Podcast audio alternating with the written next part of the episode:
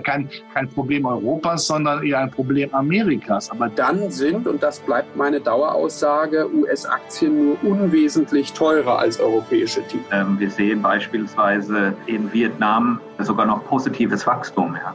Insbesondere an die Wahlen in den USA, die natürlich auch für die eine oder andere Überraschung. Wir sind ja nach wie vor von Banken. Wir selber investieren nicht direkt in Unternehmen. Also wir sind kein Private Equity Investor, der wirklich in Direktbeteiligung reingeht.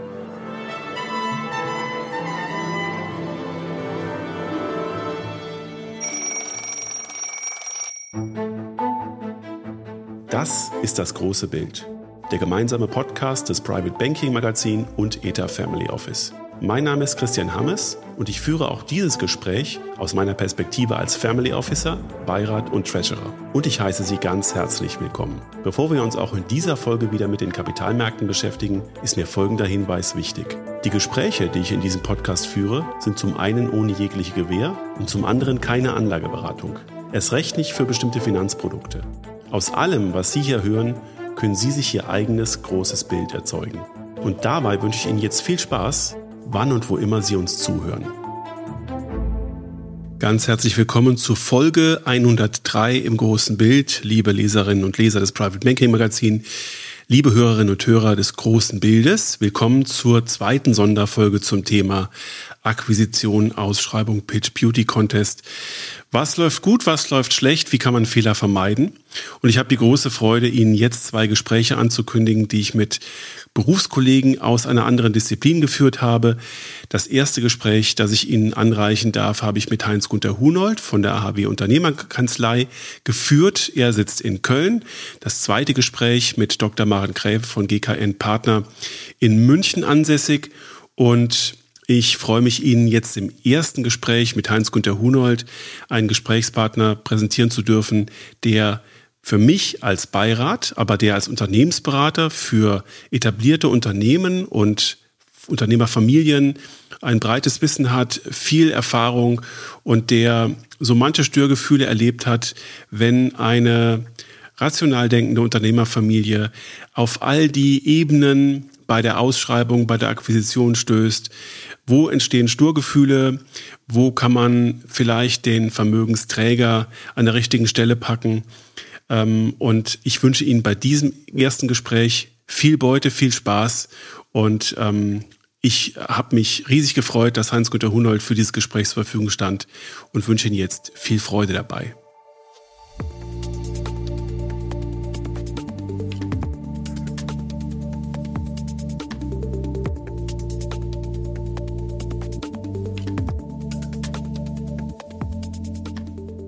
Zum allerersten Mal darf ich im großen Bild Herrn Heinz-Günter Hunold begrüßen. Herr Hunold, herzlich willkommen in unserem Podcast. Ich freue mich, dass wir zum ersten Mal, hoffentlich nicht zum letzten Mal, zusammen sprechen. Ja, wunderbar. Ich freue mich auch sehr. Herr Hunold, ähm, ich habe äh, mich gefreut, dass Sie zugesagt haben, weil Sie im äh, Kontext der Beratung von Unternehmern, Unternehmerfamilien, aber auch Stiftungen eine besondere Rolle haben. Sie sind nicht der klassische Rechtsanwalt, der klassische Steuerberater, sondern Sie haben da einen, einen etwas weiteren Bogen und spielen auch im Kontext unserer Zusammenarbeit in Beiräten und anderen Konstellationen eine ganz besondere Rolle. Darf ich Sie einladen, ganz zu Beginn mal ähm, vorzustellen, was Sie eigentlich konkret machen. Ja, sehr gerne. Naja, ich sag mal so, es ist so die Basis. Ne? Die Steuerberatung äh, ist äh, irgendwann äh, schon bei meinem Vater zu Hause gewesen und daraus haben sich natürlich über 60 Jahre auch Wege entwickelt, äh, wie man heute in moderner und multiprofessioneller Art äh, mit äh, Unternehmen, Familienunternehmen und Stiftungen zusammenarbeitet. Und das Ganze hat ja etwas mit Dialog zu tun. Das heißt, es geht darum, dass man äh, nahe an den Familien dran ist, an ihren Sorgen und in dem Verlauf einer lebenslangen Beratungsleistung da werden ja auch hohe Vermögen angeschafft. Da wird irgendwann mal das Unternehmen verkauft oder es wird in Erbschaften gemacht. Und neben dem kompletten Teil der Versorgung, ob Testament nun da ist und wie es ausgestattet werden muss, geht es ja am Ende dann darum, da sind dann hohe Vermögensbeträge. Wie werden die denn jetzt gemanagt? Wie sind die angelegt? Äh, wie kann sich der Prinzipal sicher sein, dass er an der Stelle tatsächlich ähm, auch äh, richtig beraten wird. Wer kann das überhaupt beurteilen? Glaubt er jedem Vermögensverwalter oder äh, ist er gut beraten, ein Vier-Augen-Prinzip zu organisieren und Fachleute um sich herum zu holen? Vor dieser Geschichte Learning by Doing, weil einfach die Fälle auf einmal bei uns auf dem Tisch lagen, haben wir daraus äh, ähm, ja eine Tugend gemacht und bieten das eben auch unseren äh, vermögenden äh, Familienunternehmungen, aber auch Stiftungen, gemeinnützigen Stiftungen, die ja ähnliche Probleme haben. Wie sicher ist mein Geld angelegt?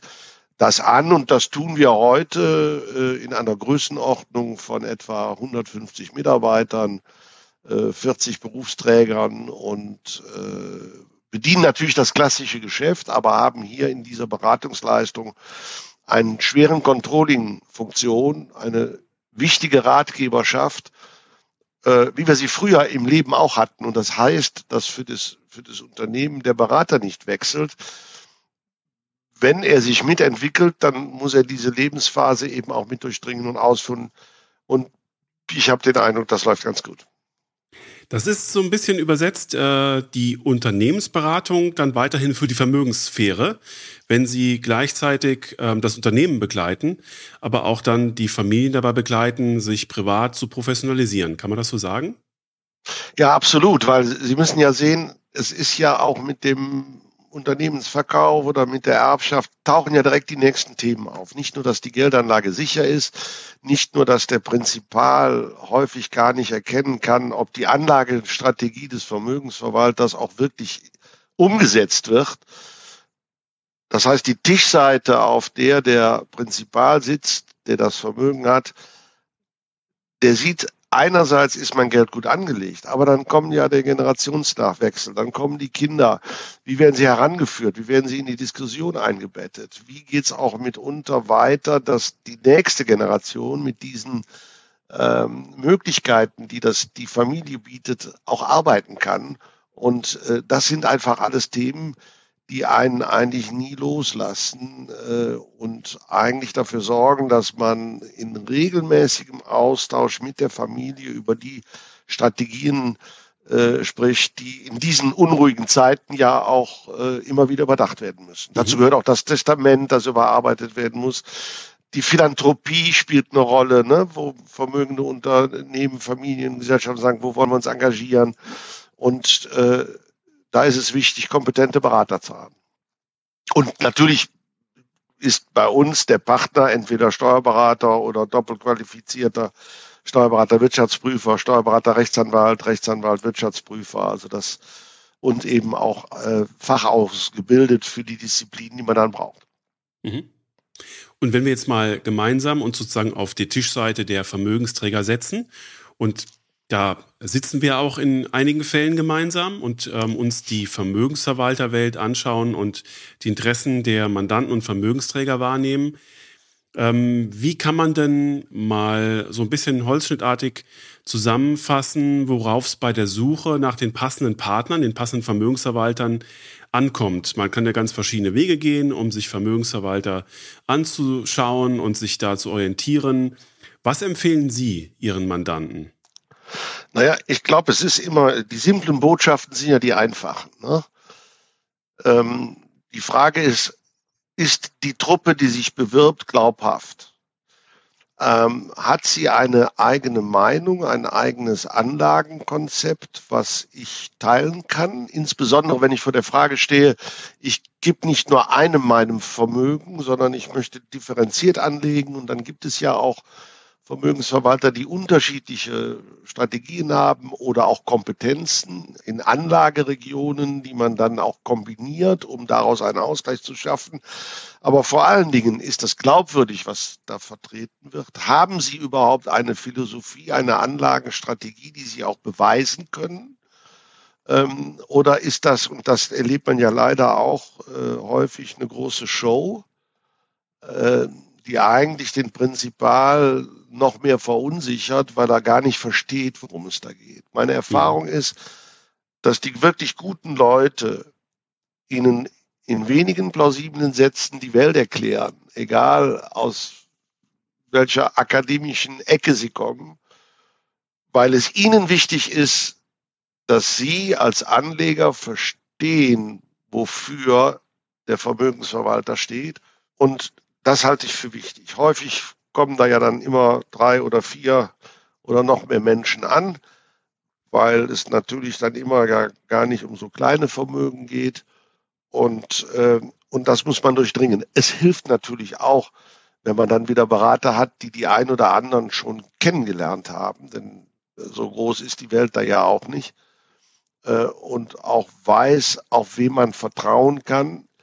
Denn das zeigt sich ja erst, wenn man seine Anlageentscheidung getroffen hat und von einem Vermögensverwalter gemanagt wird. Also je weniger Show, je mehr Authentizität in der Aussage äh, ist für mich wichtig. Beispielsweise, was kommt auch bei meinem Prinzipal an? Und dann geht's ja am Ende in die Diskussion und dann entscheidet man sich auch durchaus in einem Beauty-Contest. Man ist ja. eh gut beraten, äh, jetzt nicht über einen zu stolpern, weil der Freund nebenan sagt, ich habe alles bei dem oder dem, sondern da sollte man sich schon ein bisschen Zeit nehmen und dieses Gespür entwickeln, äh, wer da auf der anderen Tischseite des Beraters mein vertrauter Partner wird, mit dem ich mich aber auch mal kontrovers unterhalten muss. Mhm. Wir wollen in diesem Gespräch ähm, ja einerseits Hinweise sammeln für die Vermögensträger, die sich da orientieren und Vermögensverwalter suchen, aber auch Hinweise geben für die Vermögensverwalter und Banken, für die Dienstleister, die sich da bewerben. Und Sie haben das gerade schon ausgeführt, dass dieser Beauty Contest, also eine vergleichende ähm, Aufreihung von Gesprächen mit Vermögensverwaltern, die einen ähnlichen Ablauf haben, mit dem man versucht, diese Unterscheidbarkeit herauszuarbeiten, durchführt und professionell organisiert. Ähm, das haben wir auch ähm, hier im großen Bild schon ganz oft ähm, ausgeführt, wie wichtig das ist. Wenn Sie jetzt aus der Perspektive Ihrer Mandanten auf die Vorträge und die Leistungen Ihrer Vermögensverwalter und Banken, die Sie da kennengelernt haben, mit denen Sie da sprechen, die sich ja auch bei Ihnen aktiv bewerben, denn die wissen ja, welche Kunden Sie betreuen. was kann man da sagen? Was haben die im Rahmen dieser Präsentationen gut gemacht? Wann verfängt das, was die erzählen? Und welche Fehler haben die vielleicht gemacht? Also wenn Ihnen jetzt solche Vermögensverwalter und Banker zuhören, die wollen lernen aus ihren Erfahrungen, was können Sie denen sagen? Lasst das bitte in Zukunft. Seid, seid anders. Also ich glaube, dass das Wichtige ist erstmal, äh, dass man ähm, nicht glaubt, dass man mit zu viel Vokabular aus der eigenen Szene auf der anderen Tischseite äh, Vertrauen erwecken kann. Also make it simple. Und das ist, glaube ich, einer der wichtigen Punkte, wo man sagen kann, ich, ich muss eigentlich mein Gegenüber erreichen und muss eigentlich ihn auf der anderen Tischseite abholen. Wie schaffe ich das? Meine Anlagenstrategie, Klammer auf, man sollte eine haben, Klammer zu, klar zu machen. Weil eins ist auch klar, eine Anlagenstrategie, eine Philosophie, die ja vielleicht auch für ein Haus spricht, wird ja häufig in diesen Gesprächen zunächst vorgestellt, muss aber ja dann auch im Maschinenraum, also in der Anlage wiederzufinden sein. Und, ähm, und es geht darum, dass jemand direkt zu Beginn einer solchen möglichen Beziehung im Beauty Contest das rüberbringt. Authentisch, einfach. Es ist auch nicht immer unbedingt förderlich, dass da vier Mann anrücken. Da sind manchmal zwei hilfreicher. Jedenfalls, wer ist das Gegenüber? Was haben die für eine Erfahrung im Anlagenbereich? Äh, wie sehr will man einfach auch äh, hier einen Dialog aufbauen? Und äh, ich glaube, dass das ganz wichtig ist. Denn bei allen Kriterien, die ja die Anlagenrichtlinien, die man ja möglicherweise auch mit empfiehlt oder wo man auch einen Ratschlag geben kann, ohne dass man sich jetzt direkt in einer Haftungssituation sieht, ist ja genau das Gerüst, mit dem der Prinzipal dann startet. Und dann muss er das Gefühl haben, auf der anderen Seite sitzt jemand, der jetzt einen ganz wichtigen Teil meines Vermögens managt. Und ich muss das Gefühl haben, dass der, ich sage jetzt jetzt mal übertrieben, mein Dienstleister ist, der meine Belange im weitesten Sinne auch Tag und Nacht im Kopf hat. Und nicht, dass ich das Gefühl habe, es wird mir verkauft und dann degeneriere ich zu irgendeiner Nummer und finde mhm. auch das vorher Gesagte nachher nicht wieder. Das geht zu 100 Prozent schief. Insbesondere, wenn man auf ein Family Office trifft oder auf einen Beirat oder was auch immer, die natürlich auch kritisch nachfragen.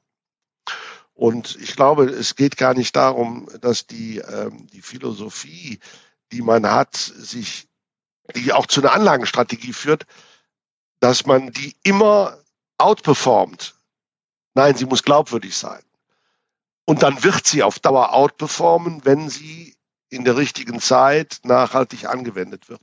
Und darauf kommt es ja schließlich an, denn ähm, wenn ich mit einem Vermögensverwalter zusammenarbeite, erwarte ich eine Outperformance.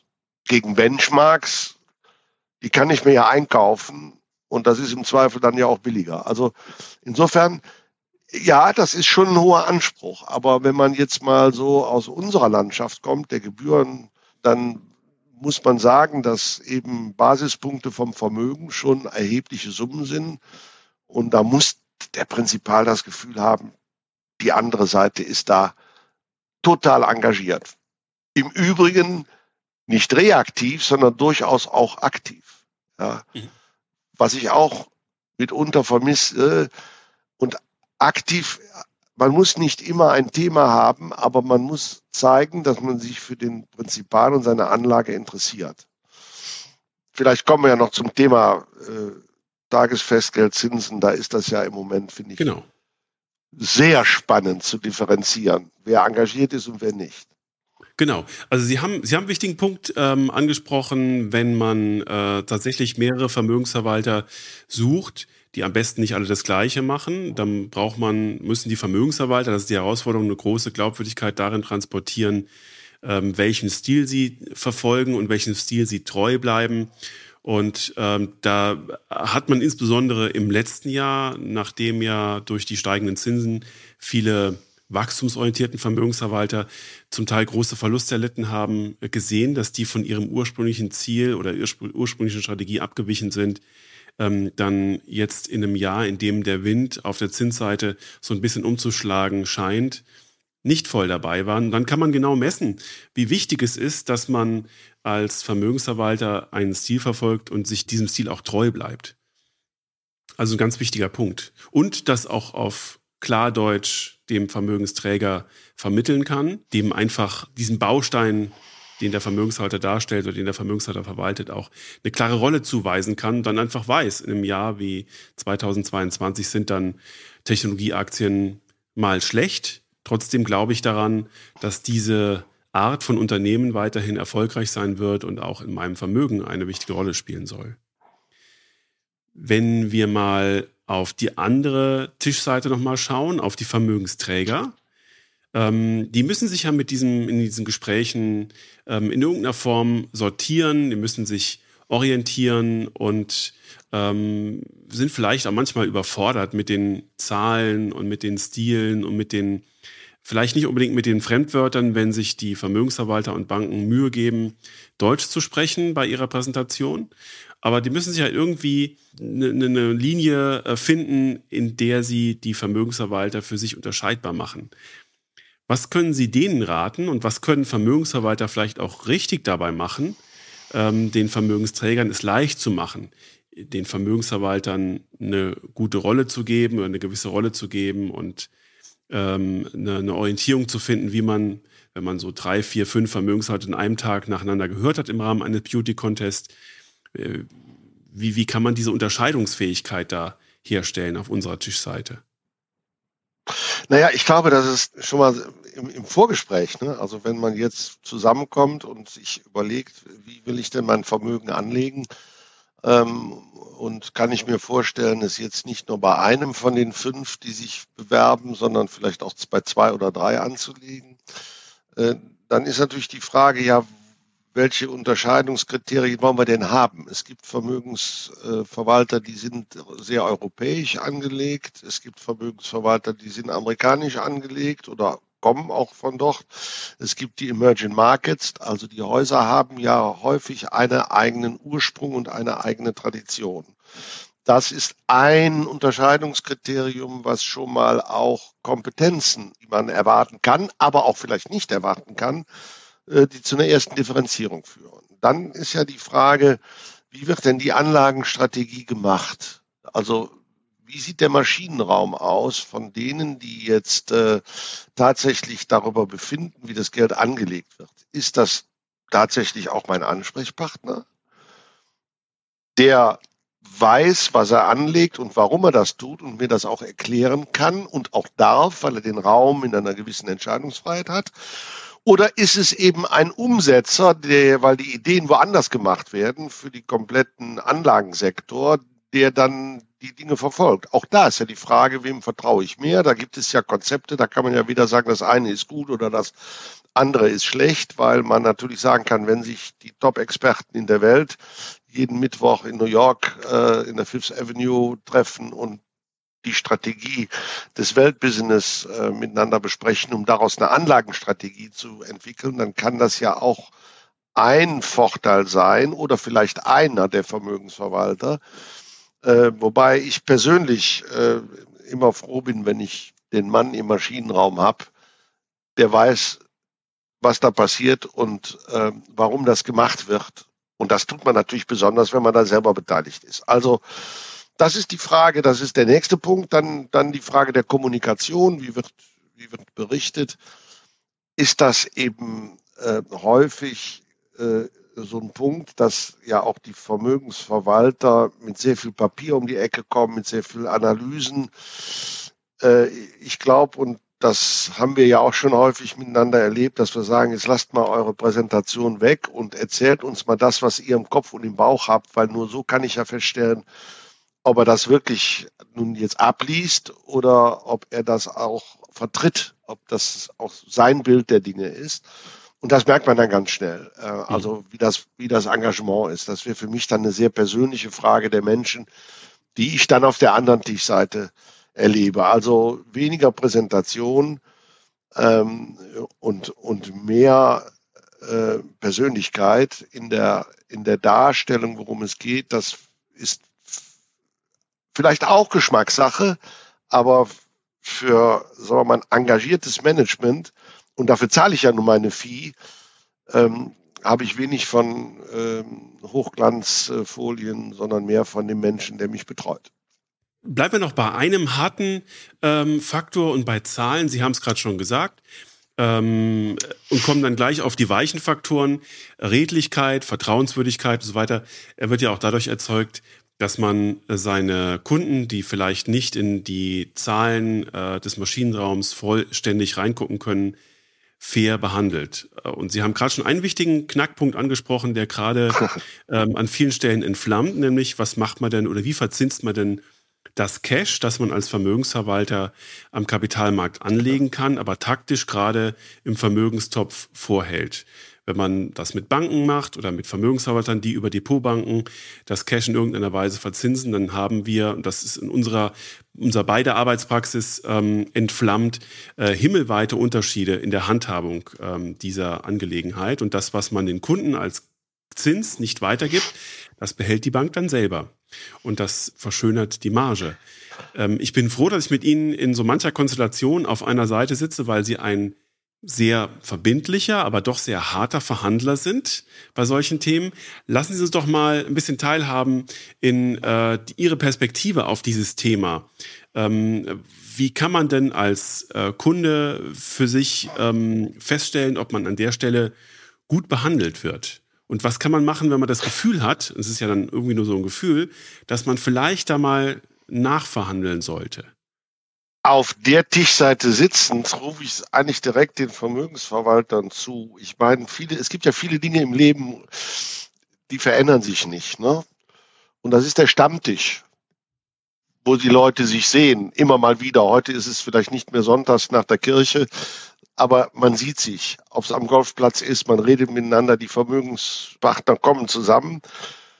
Und wie wirkt das, wenn der eine erzählt, also mein Vermögensverwalter ist jetzt auf mich zugekommen, aufgrund der steigenden Zinsen in einer relativ frühen Phase und hat mir gesagt, wir möchten dich daran partizipieren lassen, dass wir jetzt in einer Zinstrendwende sind. Wir zahlen dir ab sofort einen Prozentsatz X, den wir aber auch weiter verfolgen und erhöhen, wenn die Leitzinsen sich weiter erhöhen, wie wir das ja über viele Monate erlebt haben man muss sich nur mal für den Moment überlegen, was das für eine Vertrauen schafft, wenn das ein aktiver Bonus ist, den ein Vermögensverwalter dem äh, Prinzipal äh, offeriert. Was ich erlebt habe oder wir erlebt haben, ist ja, dass wenn das nicht passiert, es sogar so weit gegangen ist, dass der Vermögensverwalter dann gesagt hat, naja, also das, das, das gibt's bei uns nicht. Ja. So, aufgrund der aktuellen Zinslage reden wir aber ja jetzt schon über 3,5 Prozent, mal locker äh, im Tagesfestgeld. Und dann sage ich einfach mal, das muss ja sein, das ist einfach eine Unverschämtheit. Mhm. Und es ist dazu im hohen Maße dumm, weil der Wettbewerb kann sich nur darüber freuen, dass sich diese Vermögensverwalter so verhalten. Was wir auch erlebt haben, ist, dass in unserer Debatte, wenn wir es ansprechen und fordern, dann gesagt wird, ja, da müssen wir unseren Vorstand befragen. Und dann kommt da so zwischen 0,5 und 1,25 raus.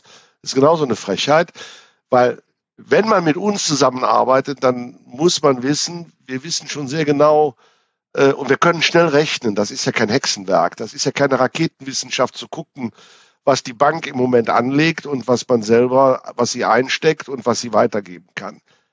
Das macht Vertrauen kaputt oder erzeugt es auch. Zweiter Aspekt. Der Zinssatz alleine ist es ja nicht.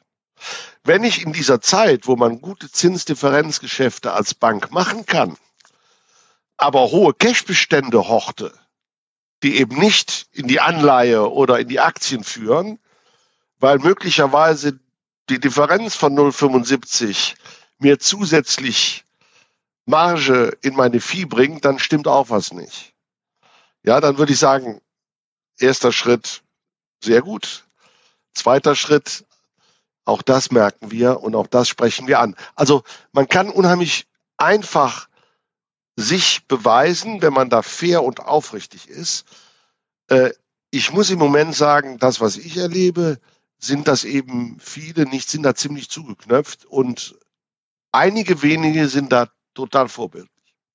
Und das äh, perfide ist ja, ähm, am Ende des Tages vergleichen wir, und Sie haben das gesagt, vergleichen wir Vermögensverwalter über ihre Performance und da wir ja durch dieses Verhalten der Vermögensverwalter oder sich die Vermögensverwalter durch ihr Verhalten ganz viel Substrat aus der Performance ihrer Kunden rausnehmen, schaden sie sich ja selber.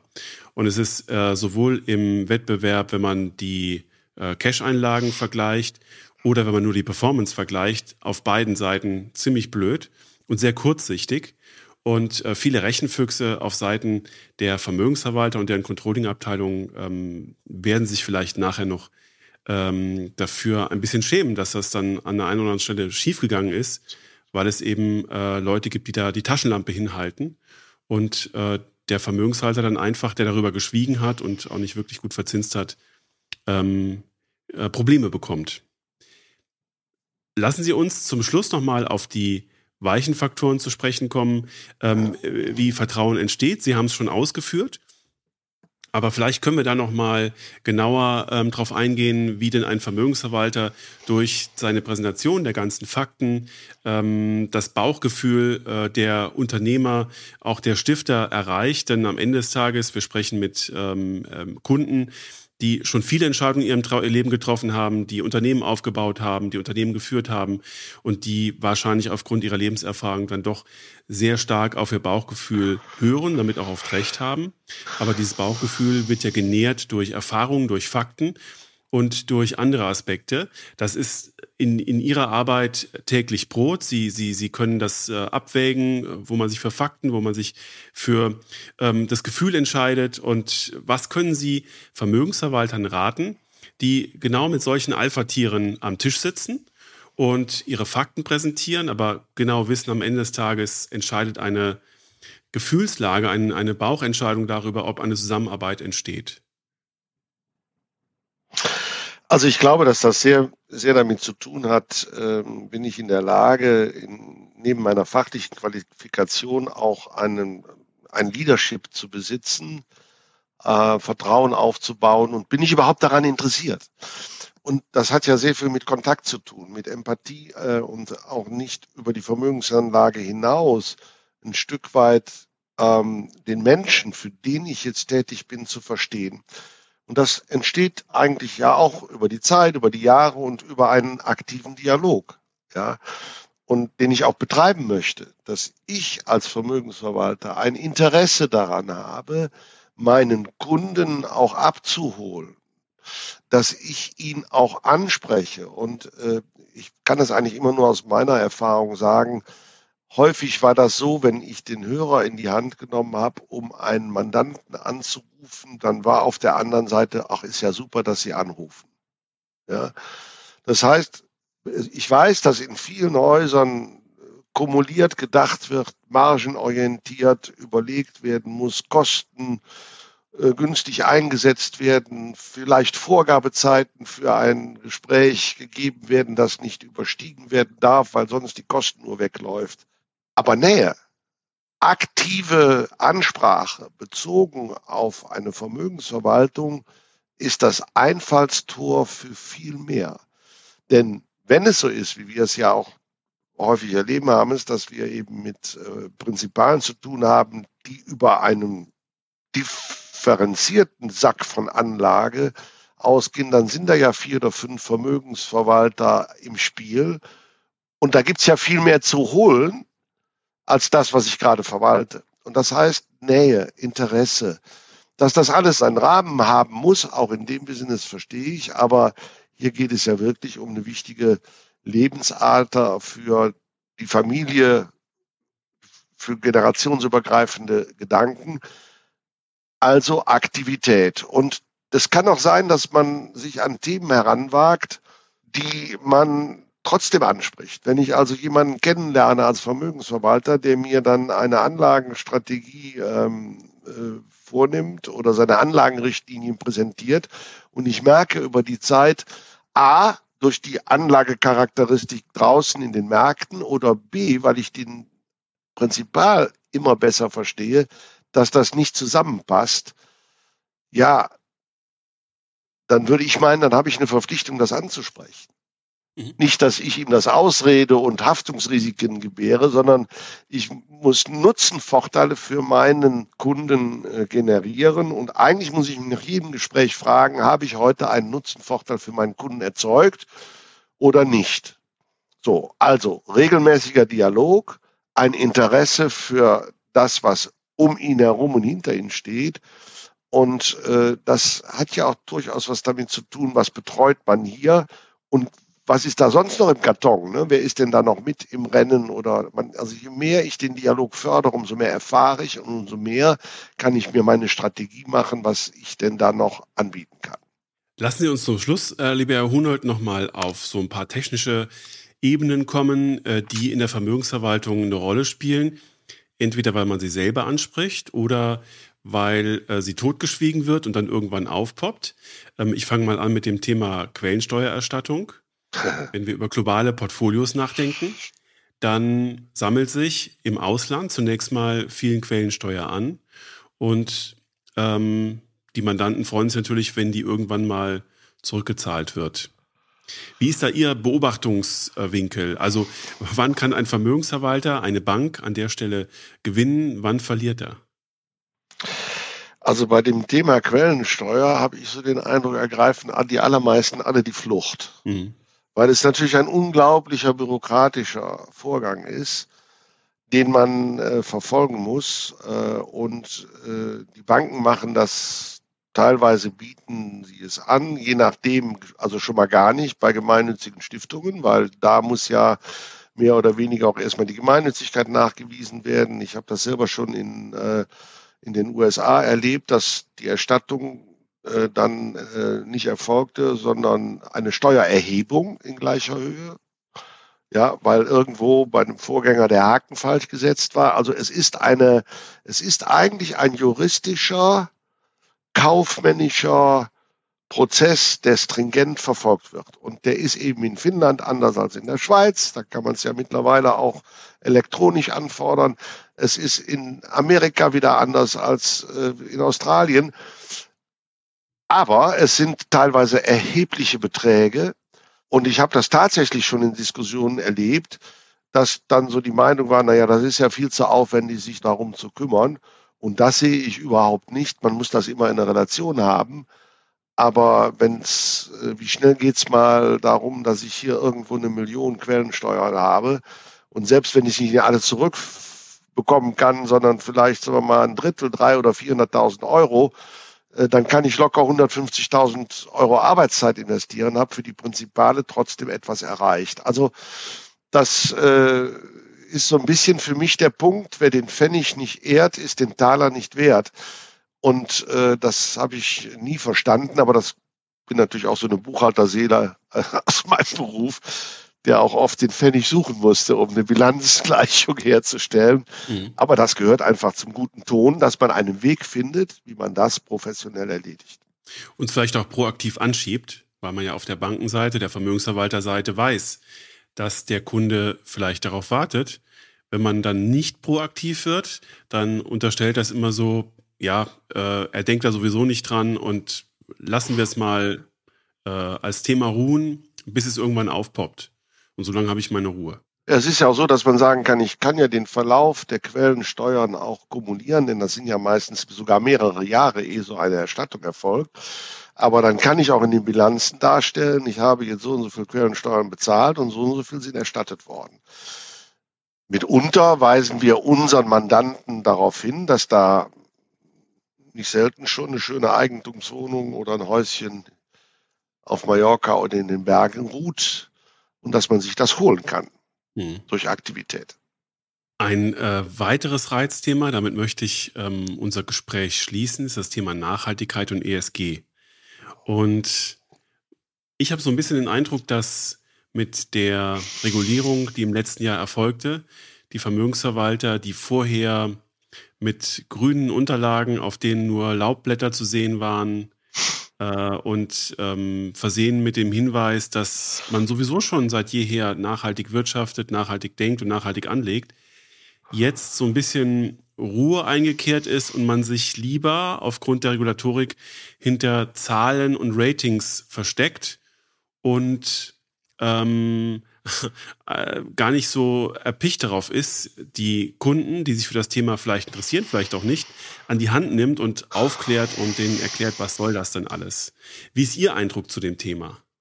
Also das kommt ja auch sehr darauf an. Also einmal ist es so, ähm, was gestern galt, gilt heute nicht mehr ähm, weil sich einfach die Gemengelage geopolitisch verändert hat. Ich mache es mal ganz einfach fest. Äh, über die Rüstung hätte man im Rahmen von ESG vor zwei Jahren äh, nicht groß reden brauchen.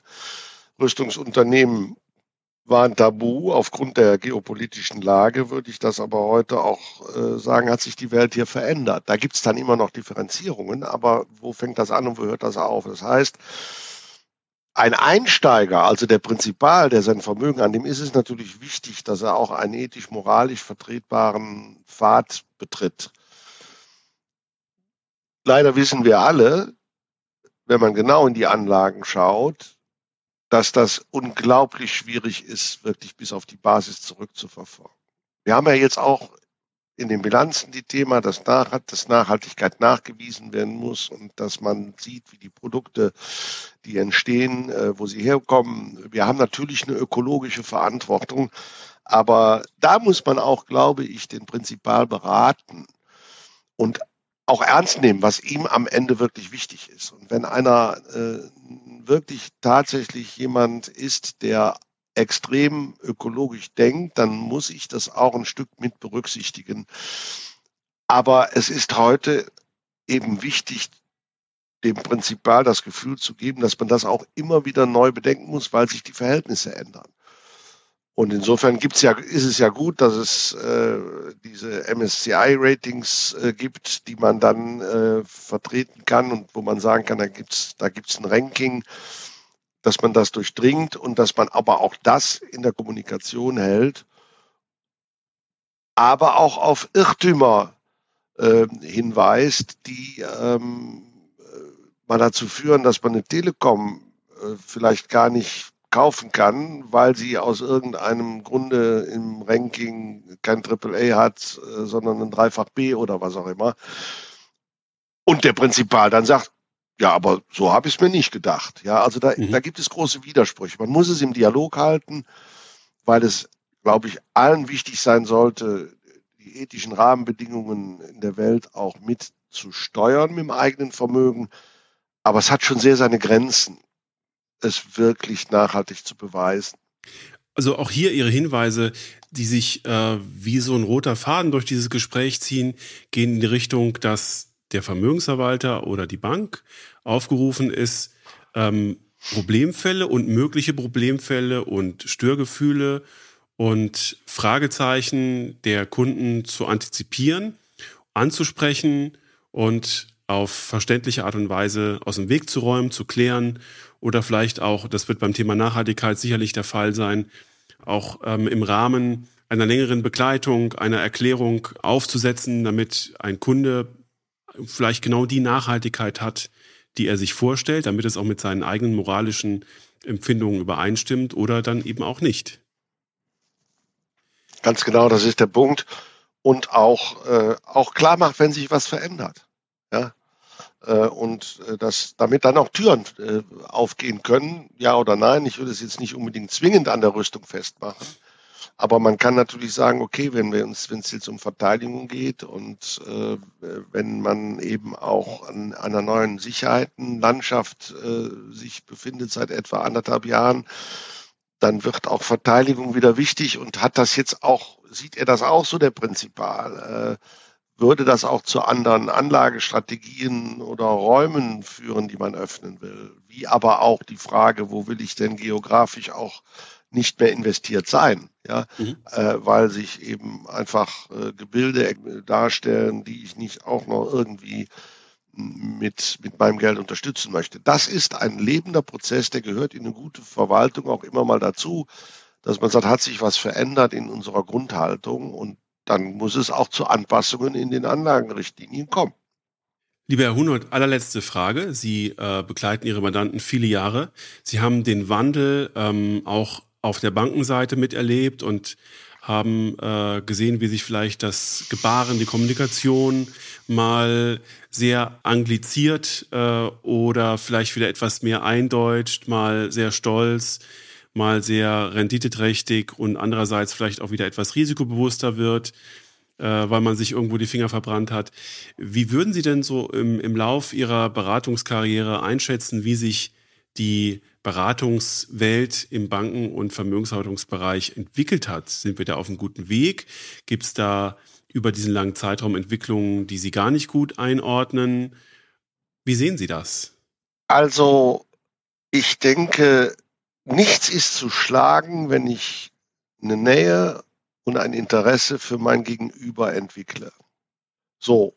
Und das ist nie zu Ende, weil im Grunde genommen ist ja auch das Empfehlungsgeschäft ein wichtiges Geschäft, an das ich herankomme, wenn ich das Gefühl habe, ich durchdringe meinen Kunden. Ich glaube tatsächlich, dass nur in wenigen Fällen das Thema beherrscht wird. Ich glaube, dass es eben halt leider auch bei größeren Organisationen und Häusern alles sehr kostenorientiert renditeorientiert ist und dass man im Grunde genommen alles mehr oder weniger ähm, durch Durchschnitte oder durch Vorgaben versucht zu erzeugen. Die höchste Kraft, die ich in der Wertschöpfung ähm, erreichen kann, ist der gesunde Austausch mit meinem Mandanten, weil da immer noch mehr für mich drin ist und das Vertrauen gestärkt wird. Ich glaube, da hat die Beraterbranche im Bankensektor immer noch einen großen Schritt zu gehen. Wir können das gar nicht anders, sonst würden wir nicht lebenslang Unternehmen begleiten können. Wir müssen äh, wissen, was sich verändert und es gibt Lebensschicksale auch bei den Prinzipalen, da verändern sich, da, da kommen Trennungen, da sind äh, Generationskämpfe oder was auch immer. Und es ist wichtig, dass ich daran teilnehme und ein Interesse dafür habe äh, und den Nerv treffe beim, beim Gegenüber ich habe den Eindruck, da ist noch sehr viel zu tun. Weg von der Kostenorientierung hin in die Dienstleistung, da geht noch eine, eine ganze Menge mehr.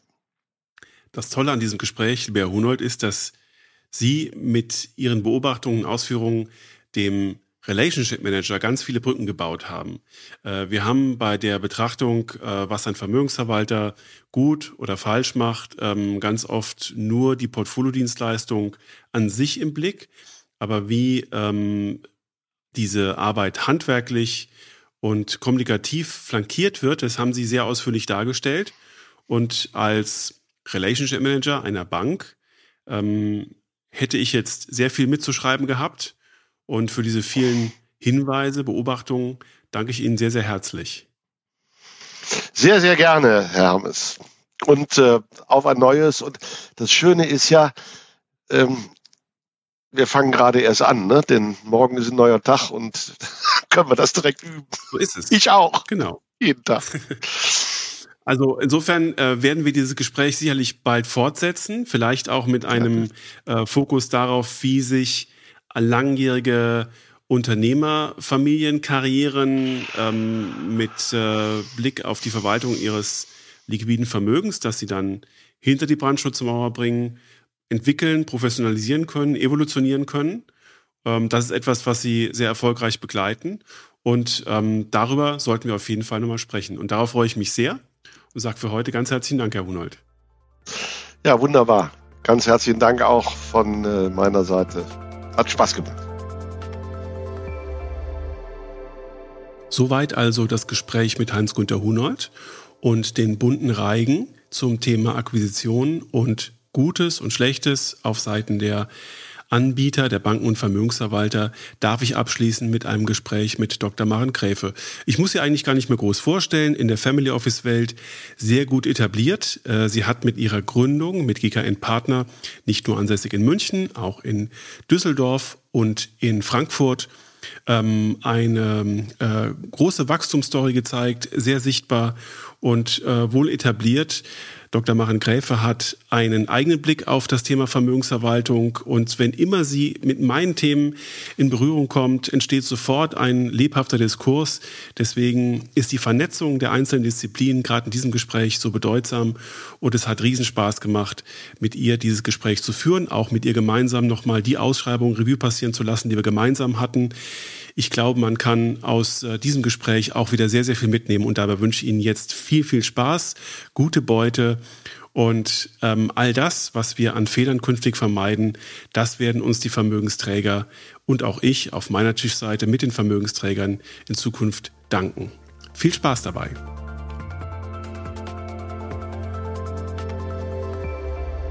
Jetzt freue ich mich mit Dr. Maren Gräfe von Gräfe Klümpen-Neusel ähm, das Thema Vermögensverwaltung, Bewerbung, Pitch, Ausschreibung beleuchten zu dürfen aus einer ganz anderen Perspektive. Liebe Maren, herzlich willkommen zurück im großen Bild. Ich freue mich, dass wir darüber sprechen können. Danke, lieber Christian. Ich freue mich, dass ich hier sein darf. Du begleitest Mandanten, die ihrerseits Vermögensverwaltungsdienstleistungen und Bankdienstleistungen suchen. Äh, wir haben uns da auch schon gemeinsam auf die Suche gemacht und da gibt es äh, viel zu erzählen. Und ähm, ich freue mich drauf, äh, mal aus seiner Perspektive zu hören, wie denn Vermögensverwalter und Banken sich präsentieren, bevor es in einen professionellen Ausschreibungsprozess geht. Wir können das ja mal chronologisch durchgehen. Ähm, wenn du mit Situationen konfrontiert wirst, in denen es einen Erbfall gab, in denen es Unternehmensverkäufe gab, dann kommen die Mandanten zu dir und sagen, ähm, da ist jetzt Geld, das muss angelegt werden. Wir brauchen jetzt Partner, mit denen wir das suchen, äh, mit denen wir das verwalten. Und irgendwie ähm, müssen die ja wahrscheinlich erstmal so ein bisschen äh, davor geschützt werden, dass die bestehenden Bankverbindungen, die mit den ähm, Kunden schon in Verbindung stehen, jetzt sofort loslegen und Nägel mit Köpfen machen. Ja, das ist richtig. Natürlich im Fall eines sogenannten Cash-Events, ne, da sind, äh, sind alle gleich am Start. Also die Steuerberater und Rechtsanwälte natürlich eingeschlossen. Wir verkaufen alle gerne unsere Mandatsarbeit, unsere, unsere Dienstleistungen aber natürlich auch die Vermögensverwalter. Und ähm, die, die es am ehesten erfahren, sind natürlich die bestehenden ähm, Banken, die der Familie zur Verfügung stehen, die vielleicht bisher das Privatvermögen neben dem operativen Unternehmensvermögen verbucht haben, verwaltet haben oder vielleicht auch in Teilen das liquide Vermögen im operativen unternehmerischen Bereich. Und ähm, das ist ja grundsätzlich nicht verkehrt, dass man mit Vertrauten, alten Vertrauten auch weitermacht. Und das können ja auch sehr gute Vermögensverwalter sein. Aber was natürlich ein Vermögensträger oder eine Unternehmerfamilie, die verkauft hat, berücksichtigen sollte, sie hat einen Wechsel im Aggregatzustand. Vorher hat sie vielleicht im kleineren Bereich, war sie am Kapitalmarkt im, im investiert. Ähm, da kann ich vielleicht einen anderen Blick drauf legen. Da bin ich vielleicht auch risikofreudiger oder avers, je nachdem, neben meinem operativen Unternehmen. Aber ich grenze mich vielleicht auch dazu ab. Wenn ich jetzt tatsächlich aber nur noch Geld da liegen habe, dann stellt sich ja die Frage, ähm, habe ich den gleichen Blickwinkel wie vorher drauf, weil die Masse natürlich auf einmal viel, viel größer ist. Oder mache ich da auch Blöcke und ähm, installiere ich für die einzelnen Blöcke, das weißt du besser als ich, ähm, vielleicht ganz unterschiedliche Vermögensverwalter, die ähm, unterschiedliche Zielsetzungen erfüllen. Ja? Und dann kommt aus meiner Brille noch hinzu, und das macht spannend, wenn man dann wirklich ähm, auch ähm, zusammenarbeitet, vernetzt mit Vermögensverwaltern oder auch im Dreieck mit, mit Menschen wie dir, ähm, dass diese Familie sich ja auch überlegen muss, also wenn es jetzt nicht nur ein Vermögensträger ist, sondern eben auch eine Unternehmerfamilie, jetzt eben Wechsel des Aggregatzustands. Ich habe auf einmal da ganz viel Geld liegen. Ähm, das ist ein neuer Zustand. Ich mag ein guter Unternehmer gewesen sein, eine gute Unternehmerfamilie, aber bin ich auch ein guter Investor? Fragezeichen. Das heißt, ich muss mir auch als Familie besondere strategische Fragen stellen. Will ich das gemeinsam machen? Will ich das in Familienholdings machen? Und ähm, da stellen sich viele Fragen, die ähm, vielleicht nicht allein durch den bestehenden Vermögensverwalter beantwortet werden können. Wie ist denn dein Blick auf die bestehenden Vermögensverwaltungs- und Bankverbindungen, wenn äh, jetzt neues Geld da ist? Wann empfiehlt sich eine Bank äh, zur Weiterarbeit? Oder vielleicht hast du auch schon mal beobachtet, dass sich eine Bank dann so nervös und so gierig verhalten hat, und ich überspitze das jetzt bewusst, ähm, dass der Mandant selbst gemerkt hat, da entsteht ein Störgefühl, äh, da ist jetzt zu schnell der Wille zum schnellen Abschluss da und da werde ich gedrängt und das gefällt mir überhaupt nicht. Ja, ich glaube, das ähm, gilt ähm, für jeden von uns in solchen Situationen zu versuchen, mit Ruhe und Bedacht auf diesen Mandanten einzugehen und zu sagen, äh, du brauchst jetzt vielleicht auch Dinge, die ich nicht alleine liefern kann oder die ich nicht vollständig liefern kann. Und damit kann man, glaube ich, am Ende des Tages sehr viel Vertrauen erzeugen und, ähm, und auch nachhaltig dann auch ein Mandat oder ein Teil des Mandats äh, gewinnen. Ich meine, wenn ich vorher nur einen kleinen Vermögensteil der Familie ähm, verbucht habe, verwaltet habe und jetzt ein Riesenkuchen dasteht und sich mein Kuchen zumindest mal verdoppeln kann, aber trotzdem wäre das noch nicht alles, wäre das ja auch ein Erfolg. Ja?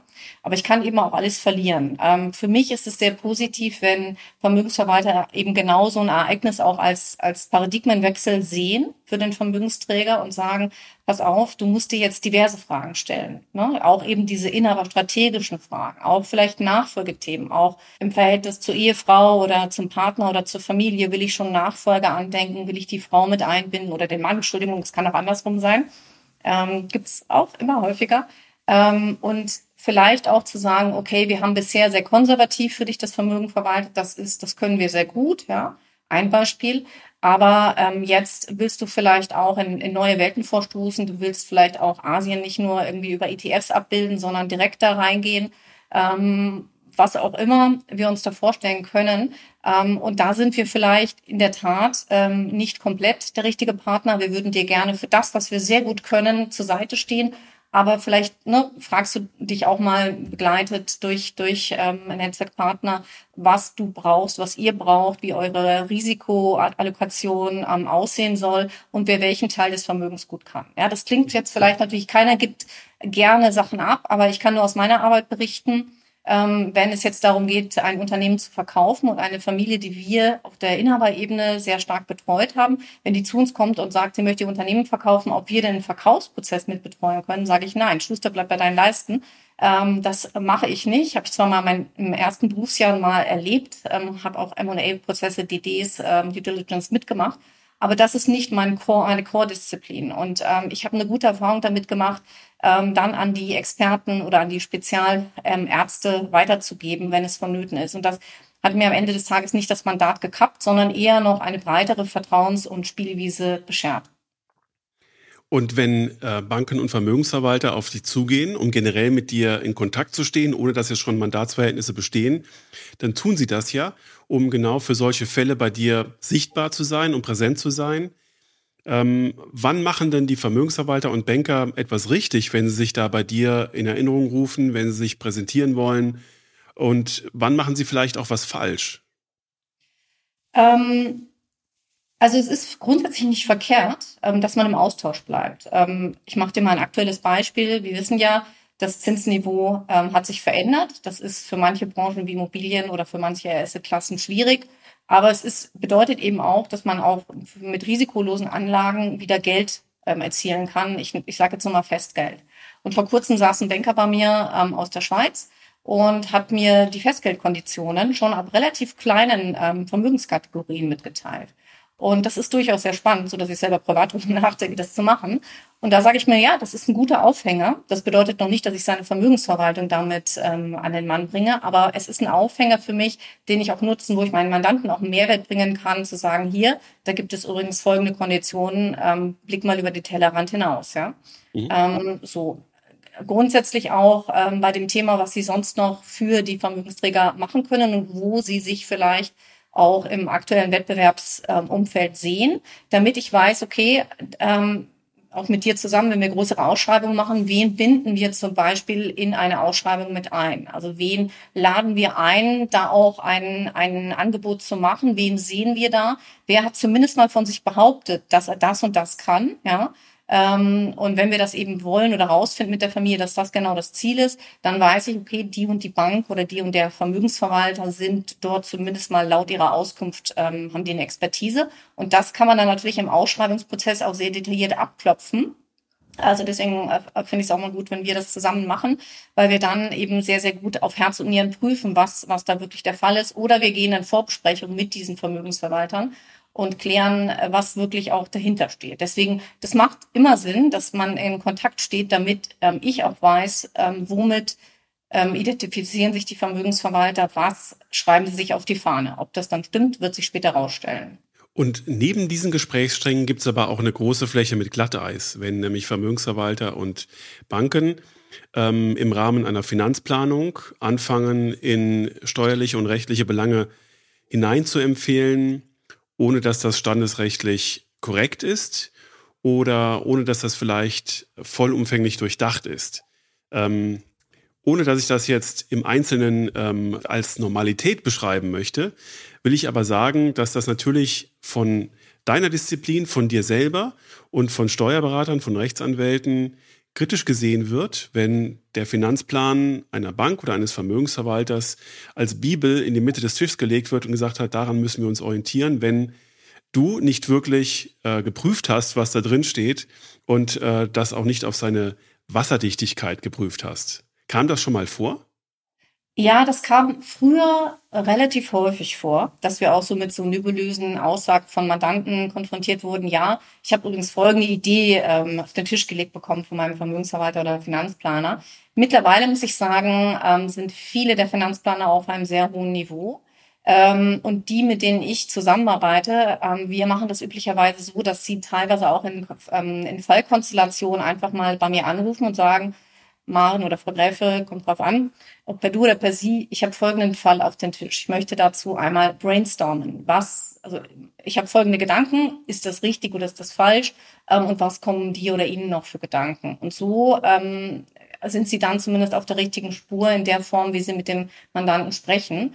Ähm, ich sehe auch mehr Zurückhaltung, wirklich da die komplette Umsetzungsschiene schon äh, so weit durchzuplanen, dass man irgendwie nur noch einen Anwalt braucht, der den Vertrag dann formal auf seinem Draftpapier ähm, ausstellt, sondern das geht wirklich ein bisschen mehr mit Zurückhaltung, aber trotzdem im engen Austausch. Also ähm, und das hat sich, würde ich sagen, jetzt in den letzten zehn Jahren deutlich verbessert. Das ist diese Schnellschüsse und dieses, ah, ich habe mal gehört, ähm, so eine spanische Ferienimmobilie in der GmbH ist ganz toll. Ähm, dass solche Dinge passieren nicht mehr. In der Häufigkeit eigentlich passieren sie sehr, sehr selten. Eher, dass ich sehr gut finde, dass sie proaktiv mitdenken, dass sie offen sind, dass wir auch Themen bei ihnen platzieren. Hast du schon mal daran gedacht? Der Thema Erbschaftssteuer, das haben wir auch schon oft, du und ich. Diese latente Erbschaftssteuer auf dem unternehmerischen Vermögen, die auch das sonstige Vermögen brutal ähm, disruptiv betreffen kann, wenn sie nämlich im Fall der Fälle ungeplant zustößt. Ähm, und da die Sensibilität auch zu haben, genau für solche Themen mal ähm, den Kunden zu sensibilisieren und zu sagen, da sollten Sie mal mit jemand anders sprechen. Ich habe das nur ähm, im Hinterkopf, es könnte ein Thema sein bei Ihnen.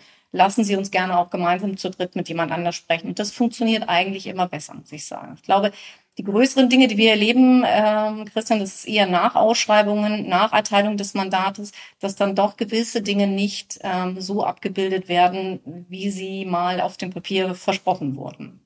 Genau, da kommen wir gleich noch zu. Ich hatte noch ähm, eine letzte Frage zur Situation vor einer Ausschreibung und vor der Anbahnung der ähm, Zusammenarbeit, nämlich wenn äh, Banken und Vermögensverwalter etwas anbieten, wofür sie Provisionen bekommen. Ähm, nehmen wir mal einfach an, dass die Vermögenshaltung das Kerngeschäft der Banken und Vermögensverwalter ist, über das wir zusammenarbeiten können. Und äh, diese, diese Kerndienstleistung suchen wir auch. Daneben können diese Dienstleister aber auch ähm, über Provision, Private Equity Beteiligungen und andere Spezialinvestments anbieten. Und auch das kann ja zum Teil sehr hilfreich sein, es kann aber auch sehr nervig sein. Und da ist es, glaube ich, wichtig für diese Dienstleister zu wissen, wo ist denn der schmale Grad, auf dem sie sich da seriös ähm, im richtigen Tonfall und auch nützlich bewegen, ohne dass sie das Ganze überdehnen, dass sie nerven ähm, und dass sie sich dem Verdacht aussetzen, dass sie eigentlich nur mit Provisionsgeschäft an andere Berater herantreten. Kannst du Hinweise dazu geben, wie Vermögensverwalter sich da am besten verhalten? Ähm, ja, also nach meinem Kenntnisstand, korrigiere mich Christian, ist das natürlich nach MIFID, seit MIFID eh ähm, schwierig. Das heißt, wenn ich Retrozessionen bekomme, dafür, dass ich zum Beispiel Fonds in das Portfolio mit reinnehme, dann ist es ja so, dass ich sehr, sehr transparent dem Kunden mitteilen muss. Ähm, ich muss ihn nicht jedes Mal vorab äh, um Erlaubnis fragen, aber ich muss es transparent machen. Für dieses Produkt kriege ich eine Provision, was ja schlussendlich nicht schlimm ist, wenn es ein gutes Produkt ist. Ähm, und der Kunde kann dann sagen, pass auf, das nächste Mal, ich möchte solche Sachen nicht mehr in meinem Portfolio haben. Ja, und das war ja, sag mal, ähm, noch vor MIFID den letzten regulatorischen Änderungen nicht so. Ja, und da ist das natürlich alles sehr ähm, häufig passiert, ähm, ohne dass es auch wenigstens mal auf der Tonspur ähm, im Vertrauensverhältnis irgendwo thematisiert worden ist. Ähm, ich lebe so Retrozessionen, äh, Dinge, ehrlicherweise nur noch so ein bisschen als Restanten ähm, grenzüberschreitend, wenn wir ein paar Stiftungen haben, auf denen Treuhänder in Liechtenstein sitzen, ähm, wo eigentlich die, die Stiftungen sind eigentlich transparent. Das heißt, der Vermögensträger ist eigentlich wirtschaftlich beneficial owner. Ähm, und trotzdem ziehen sich die Banken dann teilweise auf den Standpunkt, dass sie halt nur ähm, mit dem formalen Stiftungsrat kommunizieren müssten. Das ähm, ist vielleicht nicht ganz unproblematisch, aber diese Provisionen ähm, im Private Equity Bereich kann es sie, glaube ich, geben, ja. Ähm, da ist es sinnvoll, dass man die Transparenz wahrt und dass man ähm, tatsächlich bespricht mit dem Kunden, dass da etwas für eine Vermittlung gezahlt wird. Ja. Mhm. Dann ist das kein Problem ähm, und dann kann sich der Kunde dafür oder dagegen entscheiden. Ähm, das ist wie, ich meine, wie beim Makler, beim Immobilienmakler, ja. Wenn ich, wenn der kriegt auch sein Geld, das weiß ich aber als Kunde und das akzeptiere ich, weil ähm, er meine, ähm, mir ein Haus beschafft oder eins verkauft, wie auch immer, ähm, und es gut für mich ist und wirtschaftlich unterm Strich Sinn macht. Dann gehen wir mal in die Phase ähm, der Suche nach dem richtigen Vermögensverwalter. Liebe Maren, und da haben wir auch schon so manche Schlacht gemeinsam geschlagen und ähm, hatten positive Aha-Erlebnisse, hatten auch ähm, Gespräche, die man vielleicht nur unter Tabletten- und Alkoholeinfluss ähm, gerne in Erinnerung ruft. Ähm, woran erinnerst du dich, wenn äh, die Ausschreibungen, die wir gehabt haben, ähm, wirklich gut verlaufen sind? Was, was machen Vermögensverwalter richtig, wenn sie äh, zum ersten Mal jemanden kennenlernen, der dein Mandant ist? Das sind große Familien, das sind große ähm, Vermögenssituation ähm, oft von dir auch schon um Komplexität quasi bereinigt, weil du vorher rechtlich und steuerlich die Dinge geordnet hast. Ähm, und dann lernen die, die Mandanten kennen, was kann man Positives vermelden? Was, was haben die Banken und Vermögensverwalter aus deiner Perspektive da richtig gemacht? Bist du jetzt schon in der Situation, dass wir die schriftliche Ausschreibung gemacht haben und dass wir sozusagen auch den physischen Beauty Contest Termin haben und die also dann, da laden wir ja äh, üblicherweise nur die ein, die die erste ähm, Hürde überwunden haben, die tatsächlich zu dem passen, was wir abgefragt haben. Ähm, und in der Situation bist du, ne? was man da richtig genau. machen kann und dann vielleicht später, was man da auch falsch machen kann. Ähm, ich glaube, was man da richtig machen kann, ist die Besetzung. Allerdings, offen gestanden, Christian, ist das ja häufig schon ähm, etwas, was wir vorjustieren, weil wir sagen, äh, bitte, ne, nicht nur der Kundenberater, ähm, der sicherlich sehr smart sein kann oder die Kundenberaterin, wir müssen ja heutzutage immer die weibliche Form mitdenken. Nein, also ne, der oder die sehr smart sein kann, der Dinge auf den Punkt bringen kann, der gut verkaufen oder kann oder sie gut verkaufen kann, sondern aber auch der, den, der oder die, der den Maschinenraum kennt. Ähm, meistens sind es im Portfolio-Management, also von dem rede ich meistens dann doch Männer. Also Frauen habe ich noch nicht häufig gesehen auf das dem stimmt, Plateau. ja. Aber ähm, da wirklich auch jemand mit aus dem Portfolio-Management dabei zu haben. Ähm, und ich weiß nur, wir haben wirklich häufig, haben die den Ausschlag oder den Zuschlag bekommen, die extrem gute Portfolio-Manager hatten. Das sind A, die, die natürlich ähm, fachlich eine große Expertise haben, aber die zudem auch noch, also bei den IT-Lern ist das ja auch mal so, die können fachlich toll sein, aber es versteht keiner, was er sagen will. Und es gibt so ein paar in der Branche, die ich kennengelernt habe, auch zusammen mit dir, da muss ich wirklich sagen, ich verstehe ja auch nichts von diesem Maschinenraum. Ähm, aber wo ich wirklich verstanden habe, wie das Haus tickt, ähm, warum, wie was gemacht wird, was die Prozesse sind, ja, und die das übersetzen können und die mir das auch erklären können. Was sie mir erklären können, können sie auch jedem Kunden erklären. Und das kommt eben extrem gut an. Also Portfolio Manager sollte immer mit dabei sein. Übrigens auch dann, wenn Christian Hammes äh, Maren Gräfe nicht die Ausschreibung machen. Es ist eine Empfehlung. Und ähm, ja, wenn man dann noch das Glück als Haus hat, einen Portfolio-Manager zu haben, der wirklich toll übersetzen kann, ist das prima. Ansonsten ist es dann der Auftrag oder die Aufgabe des Zweiten oder der Zweiten, die mit dabei sitzt, meistens ein Kundenberater, also der, die die Kundenbeziehung pflegt, ähm, der oder die muss dann diese Übersetzungsleistung machen. Ja? Und wenn das gut harmonierend zusammenspielt, ist das perfekt. Ja, ich glaube, das, das Teamspiel ist äh, wirklich ganz, ganz wichtig. Ähm, und da ist es auch nicht schadhaft, wenn man äh, vorher äh, schon mal zusammen unterwegs gewesen ist. Ähm, manchmal merken wir das auf unserer Tischseite auch, wenn die zum ersten Mal gemeinsam draußen sind und äh, sich noch so ein bisschen verstolpern. Oder wenn die auch überlegen, ähm, an welcher Stelle sich denn das Doppelpassspiel äh, zwischen beiden ähm, anbietet. Und wenn der Portfolio-Manager zu sehr darauf äh, verfällt, äh, sich in Fachtermini zu verwickeln ähm, und den Kunden verliert, dann wäre es natürlich die Aufgabe des Relationship Managers, das wieder einzufangen und dann Anwalt mhm. der Kundenseite zu spielen, ähm, um die volle Verständlichkeit wiederherzustellen. Hatten wir auch schon ähm, erlebt wenn wir das mal ins Negative drehen, was für Erlebnisse hatten wir denn, äh, wo wir beide eigentlich relativ schnell wussten, äh, die erreichen den Kunden nicht mit dem, was die hier abziehen? Ich denke nur an eine Situation, obwohl die haben sogar den Zuschlag bekommen, aber ich glaube, es kam im ersten Moment etwas schräg an ähm, die dann, glaube ich, mit sieben Leuten, äh, unter anderem mit Team aus London antanzten und ja. äh, die Kunden erstmal erschlagen waren. Und ähm, ich sag mal so, das ist ja per se ähm, eine große Aufmerksamkeit, die das Haus dann diesen Kunden ähm, widmet. Ähm, aber es löst natürlich auch gleich, ich meine, wir sind in Deutschland, ne? Das ist so, das ist auch etwas, ähm, was ich bei ausländischen Vermögensverwaltern, die eine wahnsinnige Performance teilweise hinlegen, bemerke, dass die noch nicht ganz in der deutschen DNA, im deutschen Markt angekommen sind, weil der deutsche Kunde fragt sich gleich, okay, und wen bezahle ich hier noch mit, ja?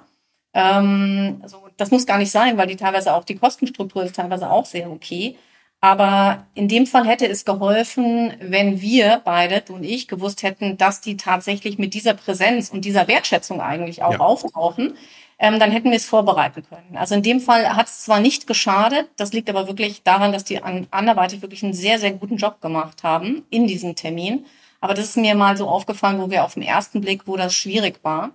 Ähm, oder auch in der Konstellation, wo man zwar nicht zu siebt, aber zu dritt gekommen ist, weil man noch denjenigen ähm dabei haben wollte, den, äh, der irgendwie regional zuständig ist oder der die regional zuständig ist, ähm, die aber der oder die eigentlich in diesem Termin fast gar keinen Redebeitrag hatten. Und dann sage ich mir auch dann lieber nur in der Zweierversion, die, die tatsächlich auch sprechen, die das Hauptgewicht haben. Ähm, und ähm, ob das dann der eine oder der andere ist, äh, muss man entscheiden. Ähm, generell, ich glaube, vorbereiten, wir sind, waren auch immer offen zu sagen, ähm, wir sprechen mal über den Kunden, wer steht dahinter, ähm, was ist das für eine Persönlichkeit, ähm, das auch mit in den Blick zu nehmen.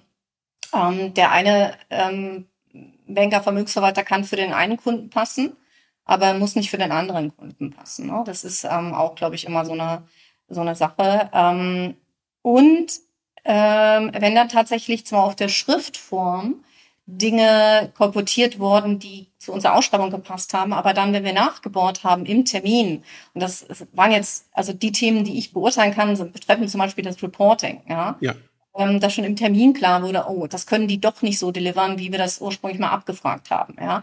Sei es ähm, Meldepflichten nach der Außenwirtschaftsverordnung, sei es Fremdwährungsreporting, sei es irgendwie Textreporting nach, nach deutschem Recht, sei es eine Schnittstellenfähigkeit, die wir vielleicht gebrauchen können, um das Vermögensreporting draufzusetzen. Und ähm, das Blöde ist, es ist besser, da an der Stelle erstmal ehrlich zu sein, als zu sagen, wir können das alles und am Ende können sie es nicht. Das kann, das haben wir auch schon erlebt, einen Kundenbeziehung, die eigentlich mit einem Vermögensverwalter gut läuft, weil eine gute Performance da ist, aber so sehr äh, disruptiv beeinflussen, dass der, dass der Vermögensträger sagt, Mist, egal, was hier für eine Performance da ist. Ich kann den Mist im Reporting nicht mehr ertragen, weil ich so viel Compliance-Aufwand habe, so viel Kosten, dass es eben schwierig wird, ja. Ähm, ganz wichtige Punkte. Ich möchte mal ähm, auf einen Aspekt zurückkommen, ähm, den ich immer ganz kurz untermauern möchte, nämlich wenn ins Gespräch Leute mitgebracht werden, die vielleicht auch ähm, der Gesprächsbreite optisch dienen sollen, aber die dann nichts sagen. Ähm, wir beraten in einer Welt, gerade auf der Vermögensverwaltungs- und Bankenseite, die leider, leider immer noch sehr männlich dominiert ist. Ähm, das ist ein Fehler. Ähm, ich habe hier im großen Bild so viele Portfolio-Managerinnen gehabt, bei denen man genau spürt und lebt, dass sie viel umfassender denken, als Männer das tun und äh, dass sie ihre Aufgabe äh, viel globaler einbetten und das ist eine Wohltat. Ähm, es gibt aber auch Termine, bei denen werden dann Damen mitgebracht, die aber gar nichts sagen, die dabei sitzen, ähm, die vielleicht irgendwie die Vertragscompliance machen oder äh, die Junior Portfolio Managerin sind und dann aber nichts sagen dürfen. Und das fällt den Kunden auch auf, egal ob männlich oder weiblich. Und man fragt sich, äh, wer zahlt denn eigentlich die Anreise? Was, was hat das jetzt gerechtfertigt? Und das ist dann ein bisschen schade. Also, liebe Vermögensverwalter, liebe Banker, ähm, aus das, äh, was Maren gesagt hat und äh, das, was ich jetzt hier ableite, ähm, ist, glaube ich, ganz wichtig. Alle, die kommen, sollten auch was sagen, sollten auch ihre Rolle aufleben lassen und ähm, einen äh, Beitrag zum Gespräch liefern. Kleiner Einspruch, Euer Ehren. Ähm, ich, ich teile das so wie du, aber es gibt Situationen, ähm, wenn man das transparent macht und, und vielleicht sogar vorher fragt, wir haben einen Junior Portfolio Manager, eine Junior Portfolio Managerin, die würde gerne mitkommen, einfach um zu lernen. Training on the Job. Ich meine, wie sollen wir das lernen, was wir machen? Ähm, ich hatte mal Chefs, die haben mich total ins kalte Wasser geschmissen, weil die lieber irgendwie schwimmen gegangen sind ähm, oder auf dem Golfplatz. Aber das war mein großes Asset an der Stelle ähm, weil ich sehr schnell lernen konnte, oft an den Mandanten selber und nicht ferngehalten wurde von den Mandanten. Und deswegen, das braucht es natürlich auch in der Vermögensverwalterbranche, das versteht jeder. Und ich, wenn ich meine Mitarbeiter mitnehme in den Kundentermin, sage auch mal, die sind dabei, sie müssen keine Angst haben, die Stunde wird nicht doppelt in Rechnung gestellt, aber derjenige ist hier, um zu lernen, der muss auch ein Gefühl dafür ähm, für Kundensituationen bekommen, ja. Und wenn man das adressiert, ist das überhaupt kein Problem, ja, finde genau. ich. Absolut wichtig, das ist, das ist richtig. Und ähm, das gab es in meiner Situation auch schon oft genug und ich fühle mich dann geehrt, weil das ja irgendwie auch zeigt, dass man aus ähm, den Prozessen, die wir hier veranstalten, auch ein bisschen was lernen kann.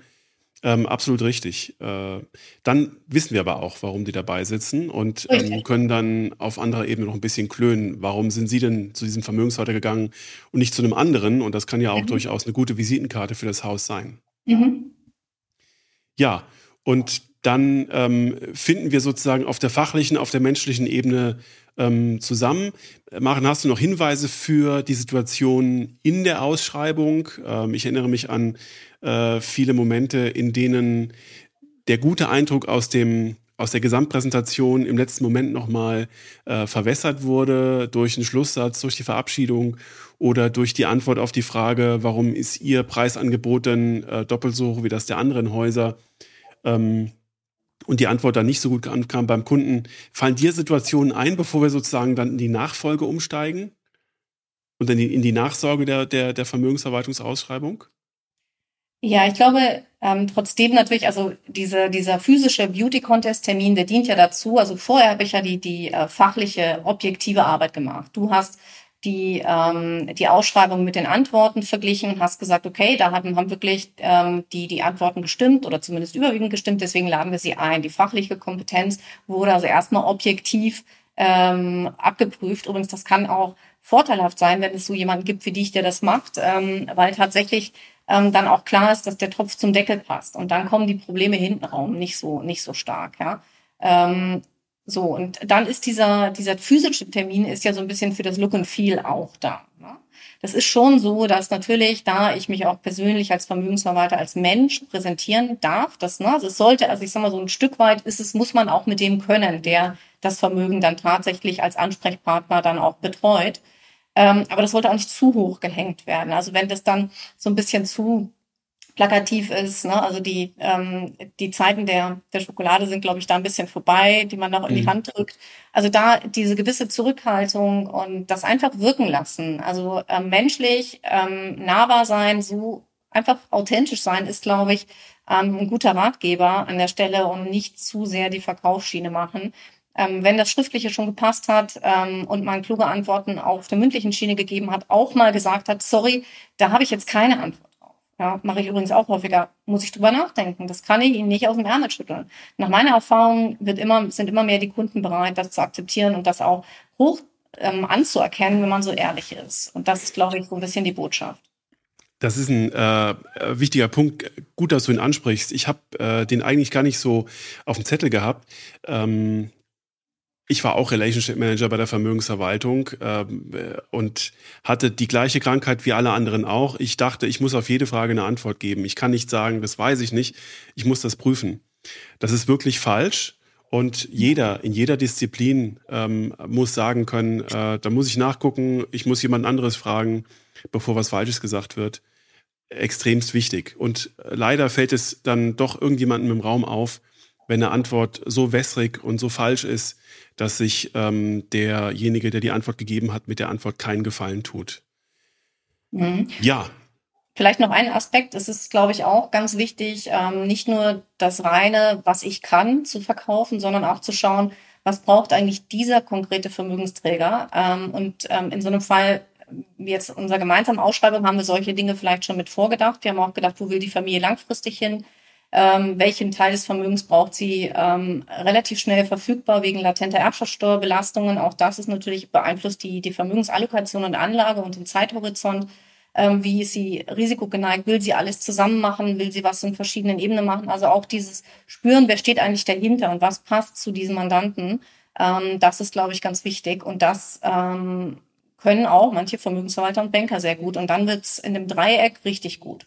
Und ähm, ergänzend die, die klare Aussage, was ein Vermögensverwalter nicht kann. Es ist ähm, bei allen äh, Mandanten äh, ein gutes Signal, wenn jemand sagt und signalisiert, was er nicht kann. Und es ist auch gut zu wissen, also aus fachlicher Sicht, was man nicht kann. Ja. Dann gehen wir mal in die äh, Nachsorge. Also in ähm, unseren Fällen, die äh, Mandate sind vergeben, es gibt Gewinner, es gibt Verlierer. Ähm, und dann fangen die Gewinner an zu arbeiten. Und drehen wir es mal auf die negative Seite. Wie können dann Enttäuschungen entstehen? Wann, wann merken wir, dass das, was versprochen war, gar nicht so schnell kommt. Und jetzt ähm, äh, weiß ich aus unserer Zusammenarbeit, da gibt es ähm, auf meiner Seite Daten, es gibt auf deiner Seite Daten, die benötigt werden. Und ähm, da du ja die Ausschreibung, die wir gemeinsam gemacht haben, auch immer mit äh, konkreten Anforderungen für die Steuerseite äh, begleitest, ähm, gab es da sicherlich auch Fälle, in denen dann mal sich herausgestellt hat, dass das klare Verständnis für das, was du brauchst, gar nicht so wirklich da war. Ähm, ja, zumindest mal in gewissen Phasen, ja, und dann kommt die Sensibilität erst später.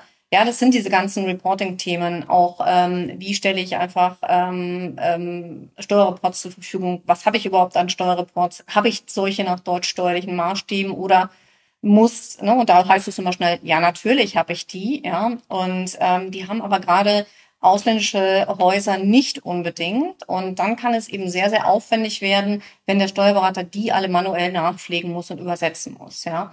Ähm, und wenn ich dann sozusagen noch per Schnittstelle leider nicht irgendwie PDFs rausziehen kann oder Excel-Listen, am besten noch Excel-Listen, die ich bei mir verwerten kann, ähm, dann wird schwierig. Ähm, und dann sind das so Endlosschleifen, die wir in einem Fall hatten, die das Mandatsverhältnis des Vermögensverwalters der Bank zu dem Kunden extrem gefährdet haben und leider ne, sehr schade, dass es so war, weil die Performance hat wunderbar gestimmt und auch die Zielsetzung, glaube ich, im wirtschaftlichen Bereich, ähm, die, die du ja dort mit, ähm, also die Eckpfeiler gesetzt hast. Aber ich sag mal so, diese ganz schnöden, langweiligen Steuerreportingsthemen, ähm, die sehr viel Kosten für den Kunden verursacht haben, ähm, die haben wirklich das, das äh, Faster zum Überlaufen gebracht, beziehungsweise die Kundenbeziehungen extrem gefährdet. Wir haben das, mhm. glaube ich, ganz gut geschafft, das zu drehen.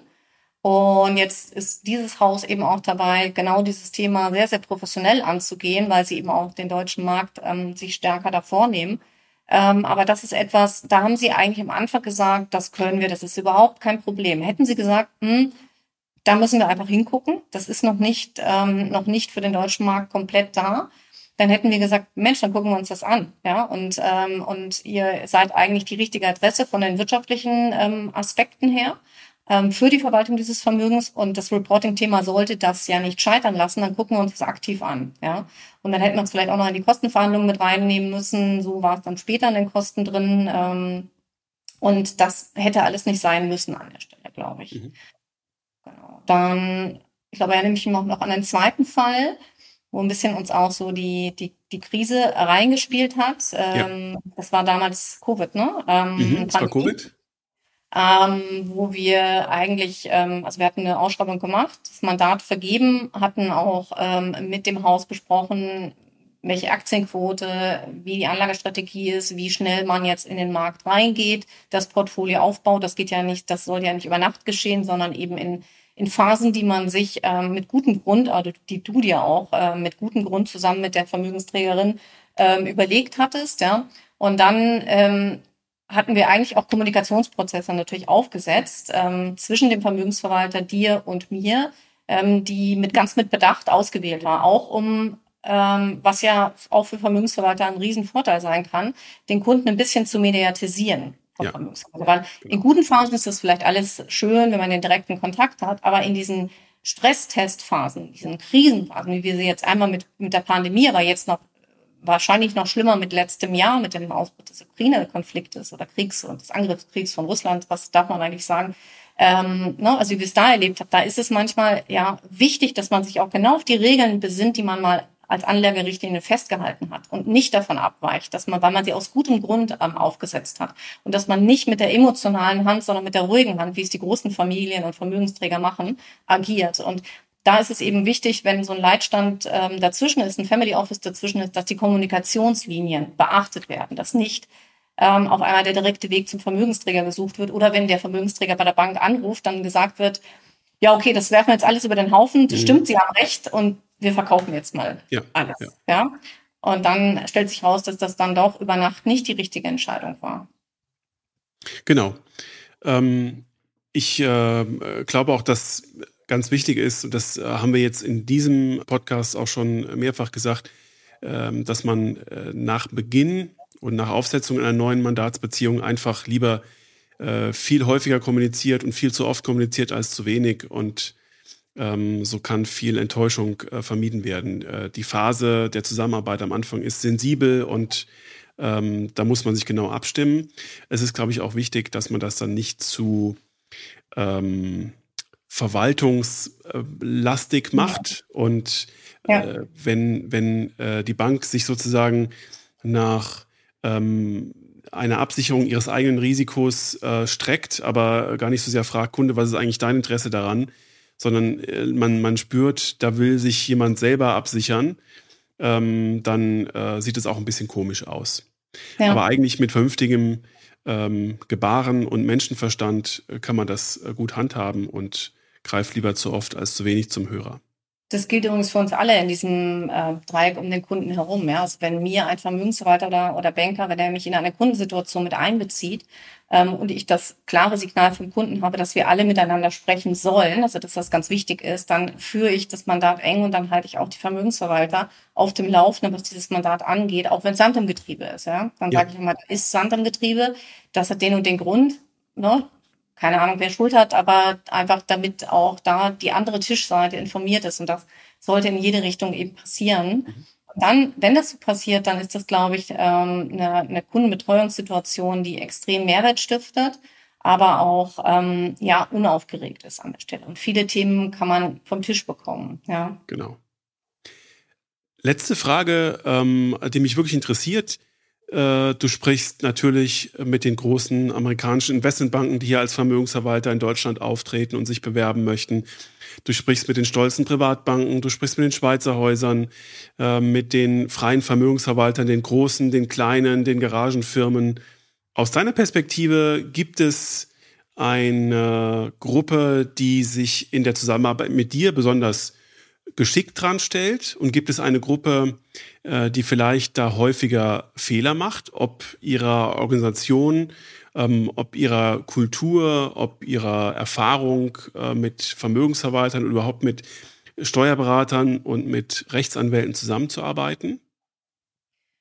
Also ich sehe in allen, sag ich mal, ähm, wie soll ich das sagen, Schattierungen, groß, klein, Banken, ähm, Banken unabhängig, ähm, sehe ich die Entwicklung, dass deutlich mehr ähm, Offenheit da ist, gemeinsam ähm, im, im Duett oder, oder im Trio zu arbeiten und vernetzt zu arbeiten und wirklich auch aktiv die Frage zu stellen, Mensch, was siehst du, was sehen Sie beim Mandanten, was kann uns helfen? Also auch dieser, dieser Austausch, der funktioniert eigentlich sehr gut. Ähm, und auch die Themen des jeweils anderen auch mitzunehmen. Ja, ähm, es gibt aber immer noch so ein paar, ähm, da würde ich sagen, eher im vermögensverwaltenden Bereich, also in, im bankenunabhängigen Vermögensverwaltungsbereich, die sagen, also ich mache nur das, was ich hier, was ich kann und wofür ich stehe, nämlich das, das liquide Vermögen des Kunden verwalten, mit dem und dem Fokus. Ähm, steuerliche Themen, Familienthemen, Strategiethemen spreche ich nicht an. Und ähm, das ist etwas, ähm, was früher ganz häufig war, wo ich für Verständnis habe, warum soll ich das machen? Ähm, aber ich glaube, es gibt ganz viele Gründe, ähm, diese Themen nämlich auch anzudenken, weil wenn ich eine latente Erbschaftssteuer nicht sehe, die das Vermögen belastet, dann kann ich in der Performance so gut sein, wie ich will. Der Großteil des Vermögens kann weg sein, im, im schlimmsten Fall der Fälle. Wir haben mal einen Podcast dazu aufgenommen, ähm, mhm. wenn du dich erinnerst. Ähm, so, also da kann ich gar nicht sagen, dass da eine Gruppe besonders gut ist oder besonders schlecht ist. Also ja, es ist sicherlich schon so, dass die, die großen ähm, Banken zunehmend und auch gerade so ein bisschen mit dem internationalen Label ähm, sich ähm, dieses Thema vermehrt auf die Fahne streifen, dass sie, dass sie umfassender denken, ähm, ohne vielleicht den Grad zu überschreiten, den du anfangs angetönt hast, nämlich direkt in die Steuer- und Rechtsberatung einzusteigen. Da ist, glaube ich, mehr Zurückhaltung da, aber trotzdem das aktiv auch mitzugehen ähm, und vielleicht auch wirklich aktiv ist zu schätzen, dass jemand wie du mit an Bord ist, ähm, weil, wie gesagt, in manchen Situationen kann das ähm, für alle mandatswahrend sein, wenn man nicht direkt auf den Kunden alleine hockt. Ja. Ähm, deswegen, ja, mag ich jetzt gar nicht sagen, ne? also ähm, da sind die ähm, US-Banken, die auf den deutschen Markt drängen, ähm, haben die Nase vorn und, und die alten etablierten Häuser in Deutschland nicht. Also alle haben den Kunden schon einen zunehmend umfassenden Blick, was angesichts der Ereignisse, die so um uns herum passieren, gerade seit letztem Jahr auch dringend notwendig ist. Ja. Mhm. Ähm, und auch das Thema vielleicht mal Verkauf zu thematisieren, Nachfolge. Ja. Habt ihr überhaupt fürs operative Unternehmen, habt ihr überhaupt jemanden, der übernehmen kann, der will? Ja, und ansonsten denkt auch mal in den Verkauf und, und, äh, und tönt das frühzeitig ein, ohne schon mit dem Hintergedanken, dann können wir den Cash-Event verwalten, sondern einfach, ja. weil man sieht, ähm, dass vielleicht das Geschäftsmodell nicht selbst weiterführungsfähig ist oder die Familie es nicht weiterführen kann. Ja. Ähm, das sind so Themen, wo ich sage, das ist, glaube ich, ein Erfolgsrezept, wenn man da sensibel mitdenkt ähm, und wenn man nicht die, die eigene Dienstleistung zu sehr in den Vordergrund stellt. Wunderbar. Ich glaube, liebe Maren, wir haben jetzt ähm, so viele Hinweise gegeben, dass ähm, in Zukunft viele schlechte Dinge sehr viel unwahrscheinlicher geworden sind. Und damit hast du der Branche einen großen kulturellen Dienst erwiesen. Und dafür bedanke ich mich sehr, sehr herzlich bei dir. Ähm, und jetzt müssen wir als nächstes überlegen, ähm, mit welchem Schwerpunkt und wann wir unser nächstes ausführliches Podcast-Gespräch zu deinen Themen aufnehmen. Ähm, da freue ich mich sehr drauf. Gerne. Vielleicht machst du ja auch mal einen Podcast mit den Vermögensverwaltern, was die Steuerberater und Rechtsanwälte alles gut und schlecht machen können. Denn das heute ging ja nicht darum, irgendwie den Fingerzeig zu machen, sondern irgendwo zu sagen, hey, wenn ihr das beachtet, dann habt ihr einfach äh, eine Riesenchance, ähm, euer Ding da ähm, auszubauen und aufzubauen. Und umgekehrt finde ich die Frage auch mal spannend. Ich sehe jetzt schon, ähm, wie die Mailbox beim Private Banking Magazin voll läuft, ob dieses Aufrufs. Aber bitte bedenken Sie, der Podcast zum, kommt zum Gesprächspartner und nicht umgekehrt. so, liebe Maren, ganz herzlichen Dank. Ich freue mich sehr auf das nächste Mal und äh, bin dir sehr dankbar und ich glaube, die ganze Branche für äh, die vielen Einblicke, für die Einschätzungen und ähm, für die Warnhinweise, äh, die sehr wichtig sind. Ich danke dir, Christian. Es hat wie immer Spaß gemacht. Bis zum nächsten Mal. Dankeschön.